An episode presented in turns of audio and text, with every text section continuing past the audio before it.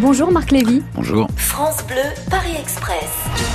Christine des Hauts-de-Seine, est-ce que quand vous commencez l'écriture d'un livre, vous pensez à son adaptation au cinéma Pas du tout. Comme Non, quand c'est vous un- écrivez votre livre, finalement, vous pensez pas à s'il va être édité ou pas. Non. non, non. Et puis en plus, si vous pensez à l'adaptation au cinéma, vous allez, euh, vous allez vous interdire énormément de choses. Parce qu'il faut comprendre que quand vous écrivez dans un bouquin, il n'y a aucune contrainte budgétaire. Moi, je me souviens par exemple d'un roman que j'avais écrit, qui est un roman d'aventure.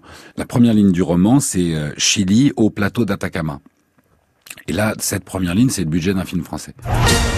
Renan de Fontainebleau, un lieu qui vous inspire. Est-ce que vous avez comme ça des lieux parisiens ou en Ile-de-France qui vous inspirent Les, les quais de la Seine, quand on arrive euh, tout au bout, au bout de l'île Saint-Louis, c'est un quartier qui m'inspire. À, à cet endroit-là, il y a des perspectives. Et encore une fois, euh, le quartier Saint-Paul. Ismaël de Chelles, un quartier dans lequel vous aimez vous balader. La rue de Bretagne, j'adore ce quartier. Pourquoi Le quartier Saint-Paul, Mhm. je sais pas, c'est mon quartier préféré, c'est un quartier que j'adore.